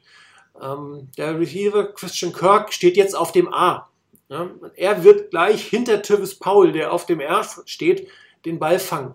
Das heißt, der Ball ist in der Luft jetzt und da ist der Receiver alles andere als frei. Aber der Ball ist letztendlich weg und er kommt hier, Christian Kirk, hinter Tivis Paul, der noch das Pech hat, dass er umstürzt. Da ist der Ball dann letztendlich da. Und das ist einfach ein perfekt geworfener Ball in eine Stelle, wo der Receiver sein muss, sein soll und der Ball wird losgesetzt gegen Tivis Paul. Auch da bin ich mir ziemlich sicher, dass man ähm, sich sehr bewusst war, gegen wen Christian Kirk da auf dem Feld steht. Aber es ist halt genau das Gegenteil von besser. Der Ball kam, als der Spieler noch hinter seinem Gegenspieler war. Und äh, wenn du dann natürlich fallst, äh, fällst, nicht faulst, hast du am Ende des Tages keine Chance. Aber auch hier wieder 49ers das gleich gemacht, was vorher, es gab keine Mitte in der, Hälfte, in der, in der Mitte, keine Hilfe. Die beiden Safeties außen waren einfach dafür da, die, die, die tiefen Zonen zu haben. Und ähm, wenn du dann einen Spieler hast, der vielleicht, ach, der dritte Safety auf der Position, der wird dann angegangen und den da alleine zu lassen, ist eine schwierige Situation. Und auch da kommt ein Hit in der Mitte zu spät. Aber das, das Beeindruckende war in diesem Fall der Pass von Josh Rosen, der ihn wirklich blind geworfen hat. Also muss man wirklich sagen, sieht man, dass ein First-Round-Pick war. Auch hier wirklich sehr gut die Offense-Line, die 49ers, diesen Move, den sie hier gemacht haben, diesen Stunt, haben sie am Anfang des Spiels schon relativ häufig gemacht, waren auch durchaus erfolgreich damit. Und die Cardinals haben sich, je länger das Spiel dauerte, gut darauf eingestellt. Eine wirklich clean Pocket kann er den Ball einfach durchziehen. Zack, da ist er drin. Hast du am Ende des Tages äh, als Verteidiger auch, auch, wenig Chance, wenn der Quarterback die Bälle so wirft. Und äh, das ist das Vertrauen, also das Auge, das Wissen und das Vertrauen, was letztendlich da ist. Ja. Ich hoffe, dass wir ähm, dass sich die 49ers Quarterbacks diese Saison noch ein Stück weit in die Richtung entwickeln und ich bin mir ganz sicher, dass Garoppolo die Entwicklung ein Stück weit schon hinter sich hat. Er muss einfach nur gesund bleiben und auf dem Feld bleiben. Das ist natürlich nichts, wenn du einen guten Quarterback hast, der ständig neben dem Feld ist, ähnlich wie Ruben Foster als, als Linebacker. Viel Talent, aber viel im blauen Zelt.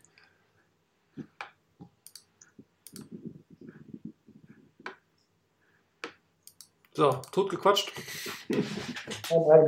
Nee, es gab jetzt den, den Spielanalysen ja nicht, nicht viel hinzuzufügen. Also es sind einzelne Plays, die, die, die, du jetzt rausgegriffen hast. Klar, es sind, sind die entscheidenden Plays, aber ähm, das ist ja im Prinzip auch nur die Quintessenz aus, aus dem, äh, was du im ganzen Spiel gesehen hast. Du hättest jetzt auch andere Plays rausgreifen können, die nicht nur diese äh, Ergebnis-Plays waren und hättest dann zeigen können, warum Pass zu spät ist, warum, äh, wenn auch da man eigentlich bei den 49ers ohne irgendeine zusätzliche Komponente man mit vier Leuten in der Regel nicht ausreichend und regelmäßig Druck auf den Quarterback bekommt, warum dann der Quarterback Zeit hat, warum dann äh, eine Coverage am Ende nicht funktioniert, ähm, auch wenn sie vielleicht am Anfang gehalten hat. Ich meine, jetzt die beste Secondary der Welt wird keine, äh, keine dauerhafte, nee. ähm, dauerhafte Coverage aufbauen. Äh, wenn du gut gegen einen guten Quarterback spielst, äh, kriegst du das früher oder später kriegst du um die Ohren gehauen. Von daher, ähm, ja, deshalb sage ich, es gibt denen nicht mehr viel hinzuzufügen, ähm, was du gesagt hast.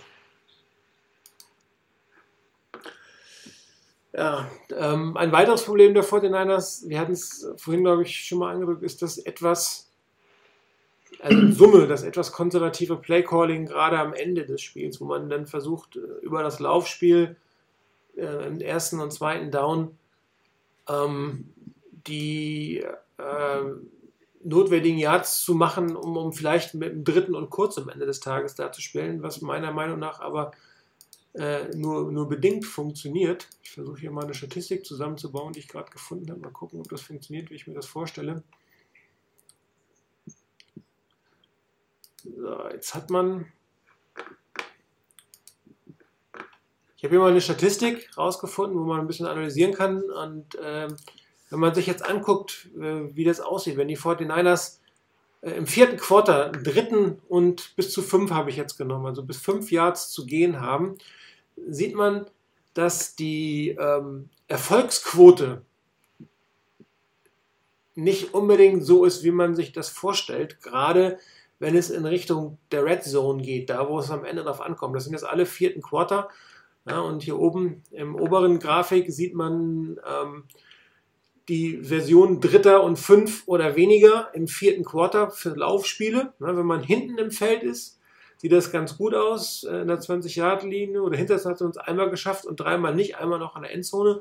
Und wenn man sich die Pässe anguckt, ist man bei unter 50 Prozent. Das heißt, die Fortinanders haben hier ein echtes Problem, ähm, äh, obwohl mit ihrer Strategie mit dem, ein bisschen vorsichtig mit dem Laufspiel ein paar Yards zu machen und dann mit dem dritten und manageable nennt man das ja so schön, also fünf und weniger, ähm, das First Down zu machen. Das funktioniert einfach nicht. Ja, das ist statistisch gesehen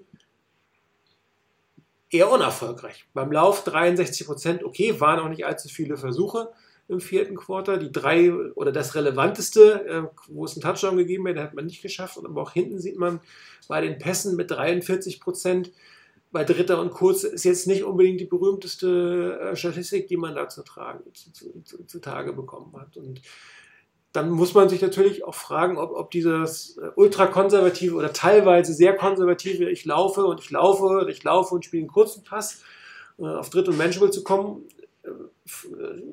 dauerhaft erfolgreich ist. Oder ist es ja eigentlich nicht, wenn man am Ende des Tages nicht in der Lage ist, die, die, die Downs zu, zu, zu, umzusetzen. Und gerade die in der Red Man sieht das ja bei den Pässen, vier Stück hat man da nicht geschafft. Das eine ähm, Situation beim Lauf hat man nicht geschafft. Und das macht mir jetzt persönlich so ein bisschen Sorgen ähm, über die Philosophie, die dahinter steht. Und das war auch bei dem, bei dem Cardinals-Spiel, hat man versucht, die beiden Touchdowns nach Hause zu schaukeln. Und ähm, wirklich erfolgreich war man da mal nicht. Ne? Aber ich glaube, dafür hat man das, äh, haben die 49ers, glaube ich, einfach nicht das Laufspiel. Also ähm, das wäre so eine, eine, klassische Konstellation gewesen. Da hättest du so ein, so ein jetzt mal die, die Qualität des Laufspiels in der Harbour-Zeit in den ersten Jahren, also in den ersten beiden Jahren, würde ich mal sagen, in den ersten drei Jahren vielleicht noch, wo man wirklich es geschafft hat, in so einer Situation die Uhr runterzulaufen. Ähm, wirklich auch konstant äh, positive Yards zu erzielen und ähm, auch mit, mit kreativem Laufspiel äh, den Gegner, ich sage jetzt einfach mal, immer zu überrumpeln. Ähm, und äh, das, also das muss ich ganz ehrlich sagen, das haben die 49ers nicht. Und da eigentlich basiert ja Shanahans Offense darauf, dass äh, man ein Laufspiel hat, was vom Gegner äh, respektiert wird, wo man sagt, okay, das ist ein gutes Laufspiel. Ähm, und dann kommt er mit seinen, mit, gerade gut, nicht in der Endzone unbedingt, aber von der, vom Grundsatz her, ähm, mit seinen Play-Action-Pässen, äh, die er dann auspackt, äh, wo er wirklich äh, die, die Defense dann äh, ja, einfach weil sie sehr stark auf den Lauf fixiert ist, dann auch äh, mit, mit den entsprechenden Pässen äh, überrumpeln kann. Ähm, deshalb, ich weiß nicht, das funktioniert halt in der Red Zone nicht besonders gut. Selbst wenn, er, wenn, wenn, ähm, wenn er, wenn er ähm, ein gutes Laufspiel da ist, ist halt, glaube ich, für so Play-Action äh, dann einfach das Feld zu kurz. Also ich glaube, Shanahan hat ja bei den Falcons, äh, hatte ich zumindest den Eindruck, sehr stark davon profitiert, dass er gar nicht so häufig, hatte ich zumindest den Eindruck, gar nicht so häufig in Third-Down-Positionen drin ist. Also da hat man ja häufig schon die großen, dicken Spielzüge und auch äh, große Raumgewinne mit dem ersten und zweiten Down gemacht, ähm, wo er genau diese äh, Geschichten auspacken kann. Und ich weiß nicht, ob das ein Element ist, der einfach, was einfach noch fehlt was vielleicht auch sich noch entwickeln muss. Ähm, meine, so eine Offense lernt man auch nicht innerhalb von einem halben Jahr mal äh, schnell mal in einer Offseason. Ich glaube, ähm, weiß nicht, wo ich das mal gelesen habe, dass äh, Matt Ryan auch zwei, drei Jahre gebraucht hat, um die Offense als Quarterback zu verstehen. Und ich glaube, das ist ähnlich auch äh, bei den anderen Spielern, äh, wirklich so eine Offense komplett dann zu beherrschen. Da brauchst du einfach Zeit. Vielleicht ist das ein Element, äh, was man einfach, wo man erst noch dabei ist, das zu entwickeln in so einer Offense.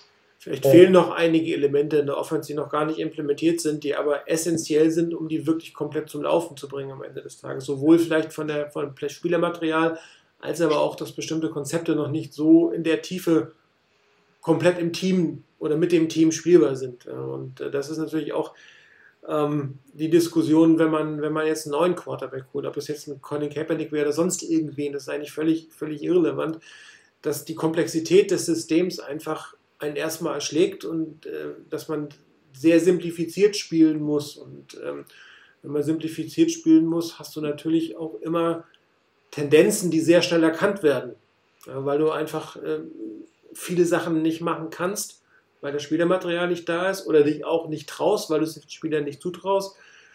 Kann ja auch mal sein, dass man sagt, ja, ich bin mir nicht sicher, ob die Jungs das können, also lass ich es mal lieber sein. Und, und wenn, wenn dir im System einige Elemente, und oft sind es dann ja die, die Nuancen, das, was es wirklich besonders macht, sind die einzelnen kleinen Details, die am Ende dann noch fehlen, die denn, die denn wirklich dir den, den großen Vorteil bringen. Und wenn du die noch nicht implementiert hast, dann sind die Tendenzen, dann spielst du halt immer den, nicht nur den gleichen Look, sondern auch die gleichen Plays. Interessant wird es ja, wenn du mit dem gleichen Look andere Sachen spielen kannst oder viele andere Sachen spielen kannst. Dann bist du ja eigentlich äh, in deinem System so weit, dass, dass die Defense-Koordinatoren raten müssen. Aber wenn sie nicht raten müssen, sondern irgendwie maximal 50-50 haben, dann ist äh, die Chance groß, dass du es am Ende des Tages nicht schaffst. Und das ist natürlich eine Frage des Materials. Das passt auch ähm, zu den Fragen, die Flames zum Beispiel gestellt hat, hätte man nochmal aktiv werden sollen in der Trade Deadline. Das geht sowohl in die eine als auch in die andere Richtung. Ich glaube, dass das als Seller hätte ich jetzt gesagt, ähm, hätte ich die 49ers nicht gesehen, weil wenn dein Plan ist, ähm, nächstes Jahr wieder voll anzugreifen, macht es ja keinen Sinn, dass du jetzt einen Ausverkauf von irgendwelchen Spielern machst. Situativ schon, ein Gasson zum Beispiel, von dem man damit rechnen kann, dass er nächste Saison nicht mehr unbedingt beim Team ist oder Ward, der keinen Vertrag mehr bekommt, im Zweifel, dass du die Spieler tradest, ja, okay, das kannst du gerne machen, aber dass du jetzt anfängst, ähm, Spieler zu traden, die noch die, die, einen gewissen Wert haben, für andere Teams, aber auch für dich. Also diese Seller-Situation, die sich die 49ers nicht, warum sie nicht Bayer sind, ich glaube, das, das kann man eindeutig sehen. Einmal haben sie nicht mehr allzu viel Draftpacks, sie haben nicht mehr so viel Munition für nächstes Jahr, würden nochmal viel aufgeben. In einer Saison, die du eigentlich abhaken kannst, mit der kannst du nicht mehr viel kriegen. Ähm, und ähm, es ist halt schwierig für viele Positionen. Also für eine Position wird einfacher als andere, aber ähm, Wide Receiver, Cornerback, wahrscheinlich auch Quarterback sowieso Zeit, wird es eine Zeit lang dauern, bis du sie wirklich so einsatzfähig hast, dass du einen Vorteil von ihnen hast. Ich meine, wenn du den jetzt verpflichtest, Garoppolo hat wie lange letzte Woche, letztes vier oder fünf Wochen, glaube ich, hat er, hat er gebraucht, bis er seinen Einsatz gehabt hatte. Und äh, du musst halt auch jedem anderen die Chance geben, auf den Skill Positions äh, dich drauf einzuarbeiten. Das heißt, wenn du den jetzt holst und drei Spiele nicht einsetzt, dann hast du nur noch fünf Spiele. Und dafür jetzt einen Draft-Pick abzugeben, das weiß ich nicht. Und dann, dann ist das, was wir am Anfang gesagt haben, das Thema Entwicklung von dem, was du da hast, glaube ich, fast der bessere Benefit, als dass du jetzt einen Spieler hast, den du diese Saison nicht einsetzen kannst der vielleicht oder auch nicht die nächstes Jahr was bringt. Das weißt du auch beim Trade natürlich nicht. Oder ob du sagst, okay, ich gucke erstmal die, die da sind, ich behalte meine Assets, sprich meine Draft-Picks und gucke, was am Ende des Jahres noch übrig bleibt, ob der eine oder andere da noch zu traden ist, ob ein Team plötzlich ein Need hat. Ich meine, ein Wart und ein Armset kannst du nicht mitreden mit der Fifth-Year-Option. Die verlängerst du, aber da wirst du los, da geht kein Weg dran vorbei. Die gehen dann irgendwie in die Formula für Compact 1, aber ähm, bei den anderen ob du dir jetzt, jetzt tradest oder hinterher, ist fast die Jacke wie Hose. Also ich glaube auch, Trade Deadline, ähm, wenn überhaupt, hätte ich mir auch eher nur vorgestellt, tatsächlich, dass die 49ers den einen oder anderen Spieler abgeben, wo sie sagen, okay, mit denen plane ich nächstes Jahr nicht mehr. Ähm, und ich kriege vielleicht noch was dafür, bevor ich sie vielleicht nächstes Jahr äh, äh, entlassen würde. Ähm, und jetzt vielleicht auch nochmal in der Saison nochmal ein bisschen Cap einsparen kann, weil sie nicht mehr jetzt gegen mein Cap zählen, sondern gegen das Cap des, des neuen Teams. Das ist die eine Sache und jemanden zu holen, ich glaube, da sind die 49ers einfach nicht in der Position. Also ist ja auch die Frage, wen hätte man holen wollen. Man muss ja mal gucken, was sind denn für Spieler zu haben gewesen. Also auf Wide Receiver, Demarius Thomas, der ist 30. Äh, der will zu einem Team, was jetzt Erfolg haben könnte. Oder wo man vielleicht sagt, jetzt oder im nächsten Spiel ist es nächstes Jahr. Die 49ers, äh, und zwar zu einem Team, wo man wirklich äh, ähm, der Meinung ist, okay, die reißen was. Also die Rams beispielsweise, die jetzt dann Dante Fowler holen, ähm, wo man sagt, okay, da merkt man einfach, die investieren jetzt, weil die genau wissen, das ist unsere Saison, wo wir vielleicht den Super Bowl äh, holen können. Und äh, in der Saison, was fehlt uns? Der Pass Rush ist nicht besonders gut besetzt. Und dann geht man eben auf das fehlende letzte Puzzlestück. Aber da sind die 49ers einfach zu weit weg. Ähm, ich meine, klar, so eine Chance zu bekommen, wie dass du Khalil Mack möglicherweise äh, über einen Trade bekommst, ähm, das ist absolute Ausnahme, aber da muss man auch sagen, der hat ja auch echt was gekostet. Also ähm, da ist ja auch nicht so, dass man den mal locker für einen Draft-Pick in der mittleren Runde irgendwie bekommt, sondern da muss man dann zwei First-Rounder und mehr auf den Tisch legen. Und da ist dann tatsächlich die Frage, ob die 49ers nicht dann zu Recht sagen, okay, ich hole hier zwar einen sehr guten Spieler, auch da haben wir schon erlebt, dass solche Spieler in dem neuen Team nicht so gut funktioniert haben wie bisher. Ja. Ähm, und dann sagt man eben, dann baue ich eher über die Draft auf und investiere da meine Picks äh, und muss nicht drei Picks für einen Spieler abgeben, sondern kriege für drei Picks drei Spieler. Ähm, also ich glaube, das war völlig richtig und auch völlig nachvollziehbar, was die 49ers gemacht haben. Also wahrscheinlich hätten sie für einen niedrigen Preis durchaus geholt. Also für einen First-Round-Pick nächstes Jahr wäre das, glaube ich, auch durchaus ein fairer Preis gewesen. Aber zwei abzugeben bei einem Team, von dem du nicht weißt, wie es sich entwickelt in Zukunft, ja. schon eine andere Sache. Nächste Frage, die gestellt wurde, finde ich spannend. Äh, taugt Kyle Shanahan zum Headcoach? Ähm, ich hatte jetzt nicht den Eindruck, als wir da waren, dass er irgendwie schon groß in Frage gestellt wird. Ähm, liegt natürlich auch an der Verletzungssituation. Das heißt, das, was er eigentlich ähm, umsetzen wollte, konnte er noch nicht umsetzen. Und ich glaube, eine Qualität bringt die Verletzungssituation mit sich. Er hält das Team zusammen. Also man hatte weder letztes Jahr das Gefühl, dass das Team auseinanderbricht oder aufgibt, noch dieses Jahr hatte ich nicht das Gefühl, dass das Team auseinanderbricht oder aufgibt oder dass hier Fingerpointing ist. Also die, die, die, er schafft es, das Team trotz der schlechten Situation, zumindest im Moment noch, zusammenzuhalten als Einheiten. Das ist natürlich eine Wahnsinnsqualität. Auf der anderen Seite, ähm, Skywalker hat es ja geschrieben, äh, dass man eben keinen Führungsstil erkennt. Das würde ich jetzt vielleicht so nicht unterstützen, aber es gibt so ein paar Sachen, wo ich mich dann schon frage, wo, wo bleibt der, der Einfluss oder wo bleibt das aufs Tisch schauen. Die Strafen, die also relativ gut bei diesem Spiel ging, die relativ stark waren, das verpisste Tackling, Ähm, auch letztes Jahr hatten wir schon das Strafenproblem, das ja nicht dieses Jahr ist. Also das ist ein durchgängiges Problem. Äh, zu den Turnovers hat er ein ziemlich hartes Wort gesagt, muss er auch als Head Coach.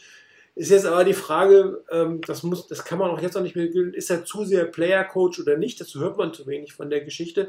Aber bei manchen Dingen habe ich schon das Gefühl, dass, ich, dass, dass er vielleicht ein Stück klarer das darstellen müsste, wobei du natürlich nie weißt, wie er es intern darstellt. Das eine ist, was sagst du vor der Presse und es gibt Coaches wie jetzt Greg Williams, die alles Mögliche raushängen vor der Presse und es gibt halt Coaches, und äh, die das nicht tun. Und wir sind ja eigentlich auch relativ froh, dass nicht mehr so viel aus dem Lockerroom der 49ers hervordringt. Egal wer jetzt das ist, ob es der Owner ist, ob es der Coach ist, der GM ist, ob es ein paar Mark, es kommt einfach nichts mehr nach draußen.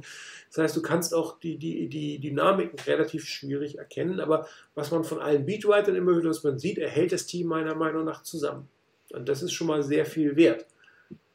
Aber deswegen am Ende gewinnt nächstes Jahr, wenn das, das sehen wir natürlich erst, wenn er, wenn er wirklich seine Top-Spieler wieder zur Verfügung hat.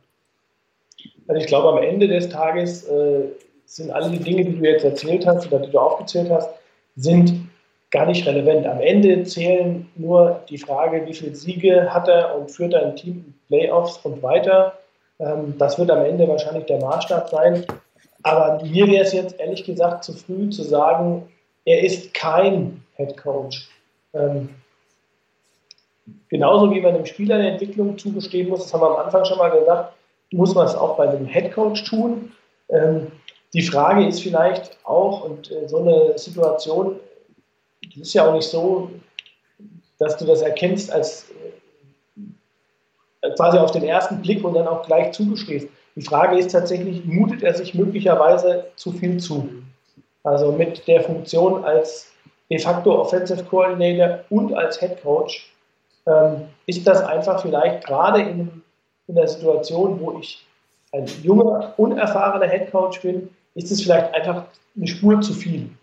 Also ich verstehe, dass er seine, seine Plays selbst callen will, das kann ich total verstehen. Trotzdem hätte er einen Offense-Coordinator installieren können.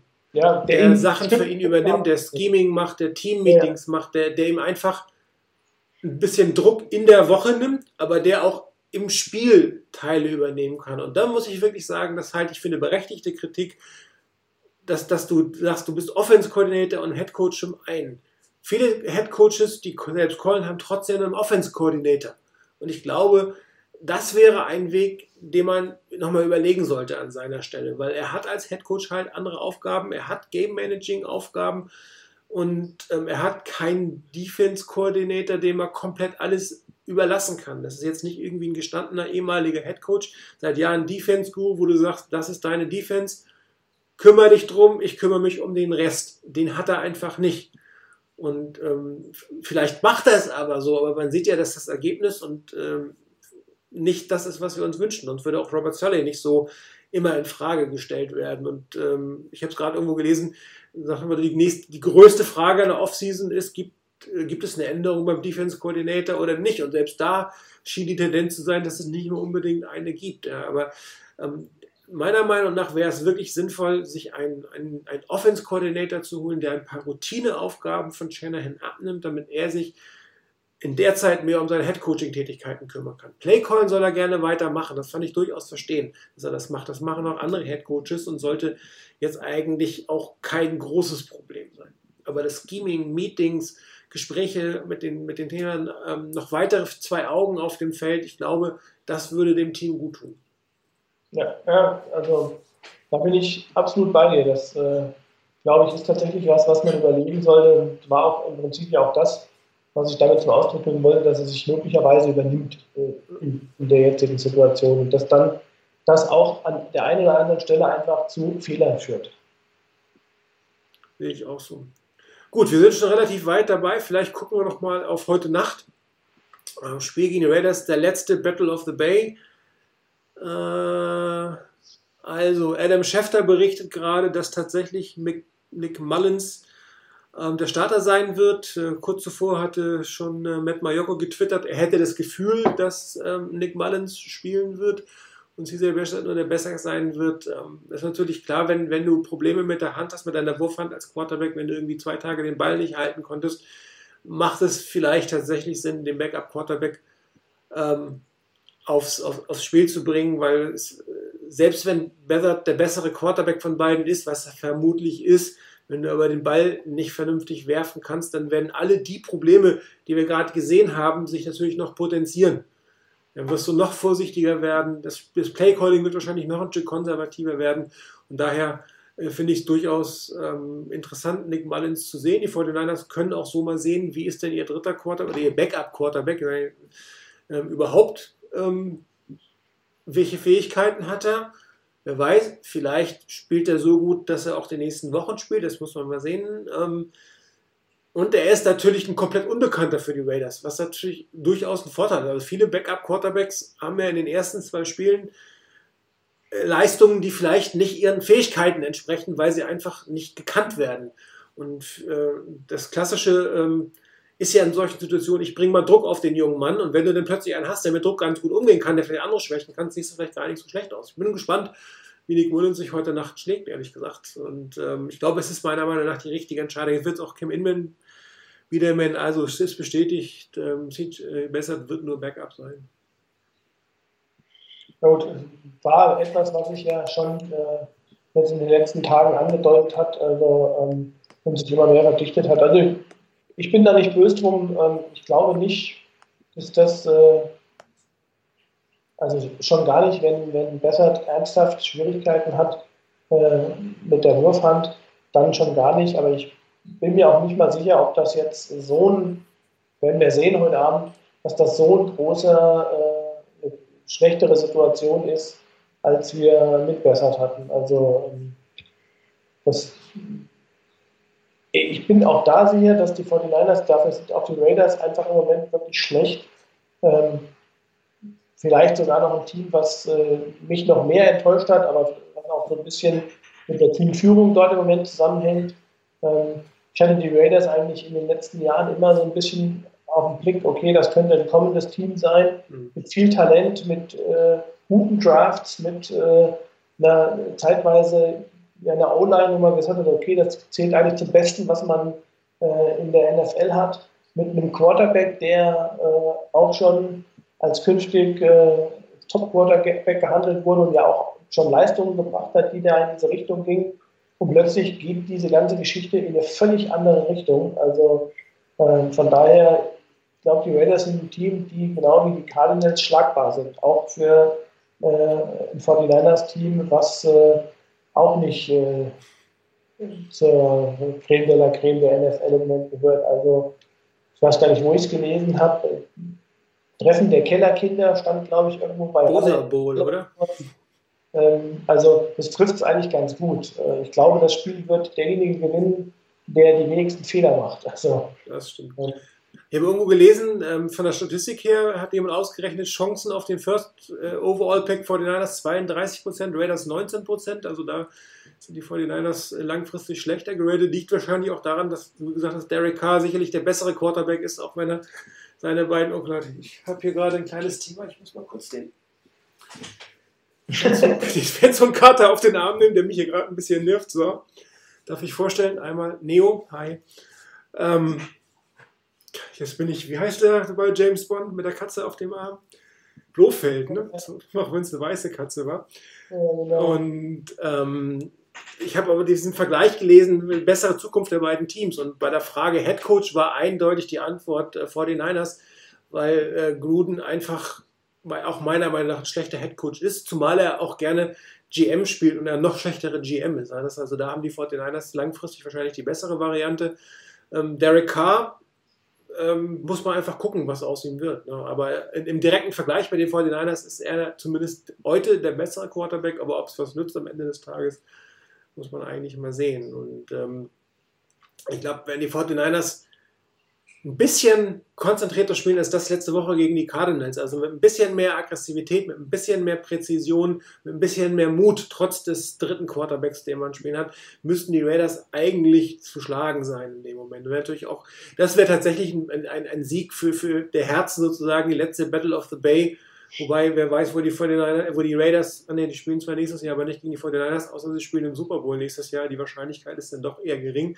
Also letzte Battle of the Bay, ähm, würde man, glaube ich, schon am Ende des Tages als Fan auch ganz gerne gewinnen wollen. Ähm, die Raiders sind definitiv schlagbar, auch mit Nick Mullis sind die Raiders schlagbar, wenn man ähm, die Fehler in Griff hält, Turnovers, Strafen, blöde Strafen, also was hatten wir wieder, äh, Fallstarts und solche Geschichten, das, also immer was die, was die in eine Langsituation bringt, ist halt tödlich für die Fortinanders im Moment. Äh, beim Garoppolo, der hat irgendwie für Dritter und Zehn gelebt, mit allen anderen ist Dritter und Fünf, ich habe es ja gerade gesagt, schon ein Problem. Und da muss man einfach, sowohl was das Playcalling angeht, als auch was die Disziplin angeht, darauf hinarbeiten, dass man entweder gar keine dritten Downs hat oder die wirklich kurz sind, ein, zwei Yards, dass man da alle Optionen offen hat mit dem Sneak, mit, mit dem Juszczyk äh, durch die Mitte oder sonst irgendwelche Geschichten. Dritter und lang ich finde das Wesentliche auch nochmal, wir müssen halt einfach mutiger spielen. Was haben sie denn zu verlieren? Im Zweifel das einzelne Spiel.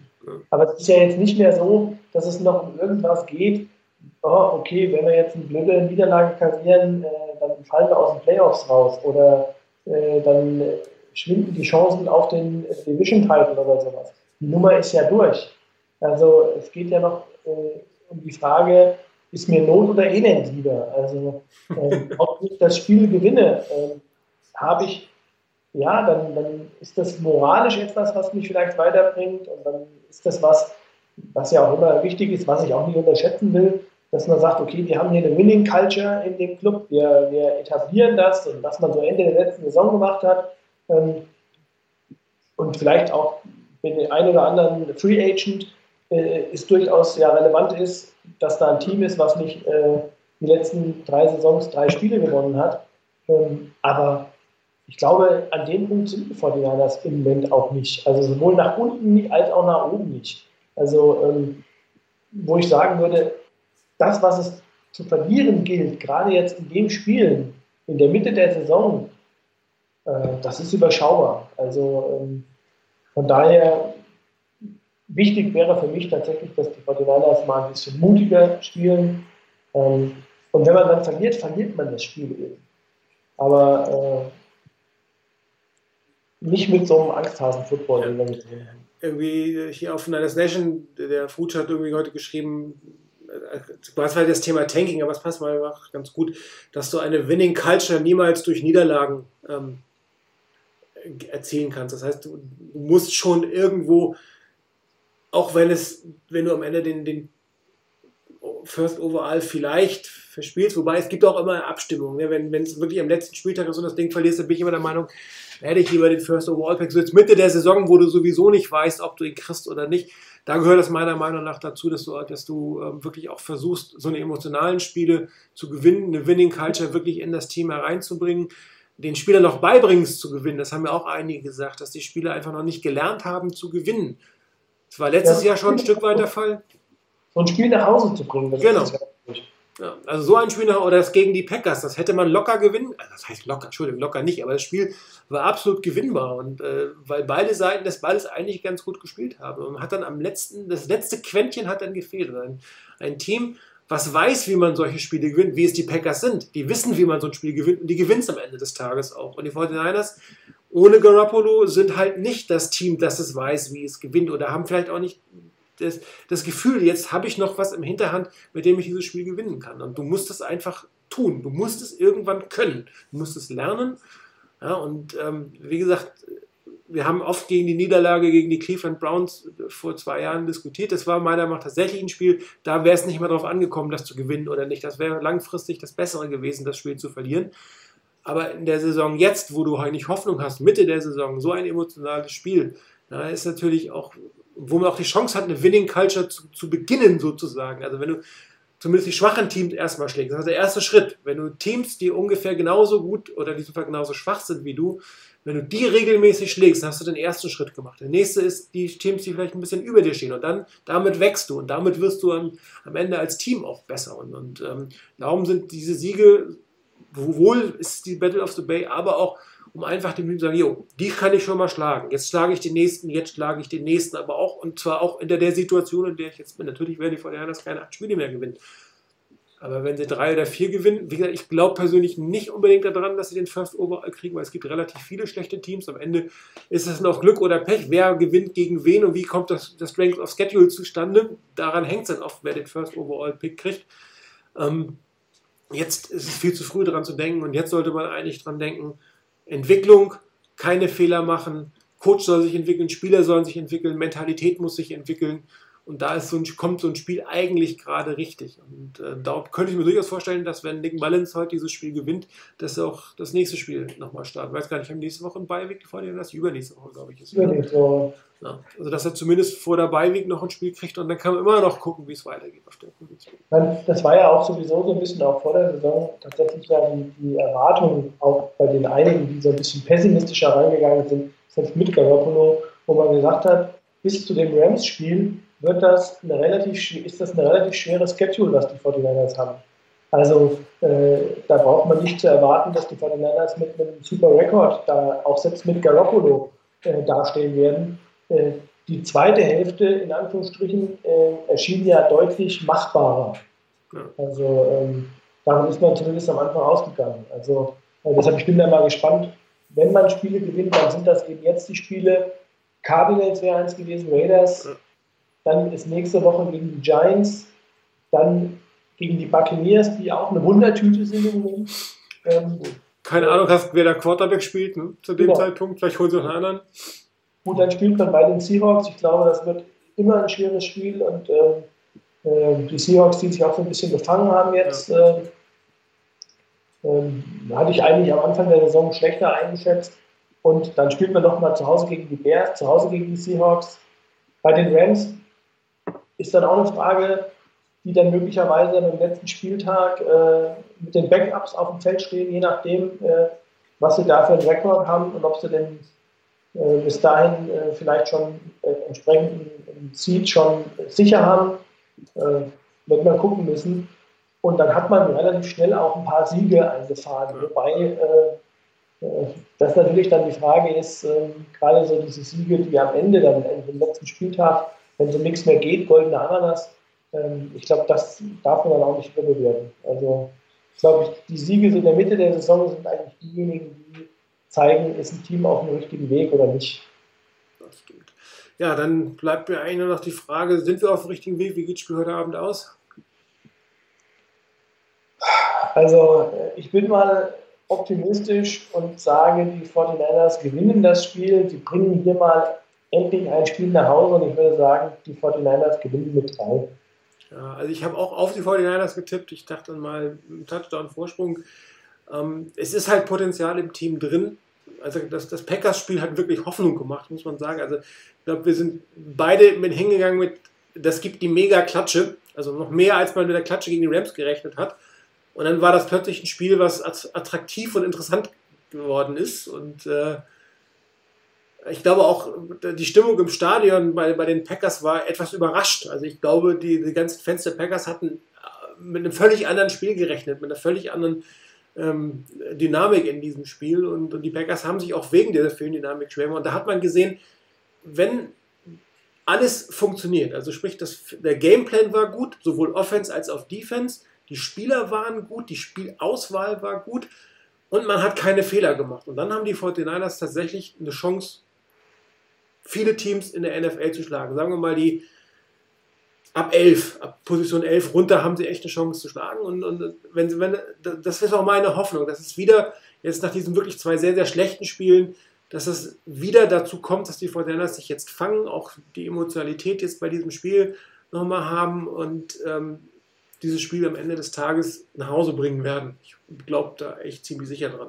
Ich habe zwar kein Geld drauf, aber ich habe zumindest auf dem Board ein paar Punkte drauf gesetzt, dass die heute das gewinnen werden. Ja, wie es ausgegangen ist, ähm, werden wir morgen früh alle wissen. Kurze Woche für die 49ers, danach lange Woche für uns alle.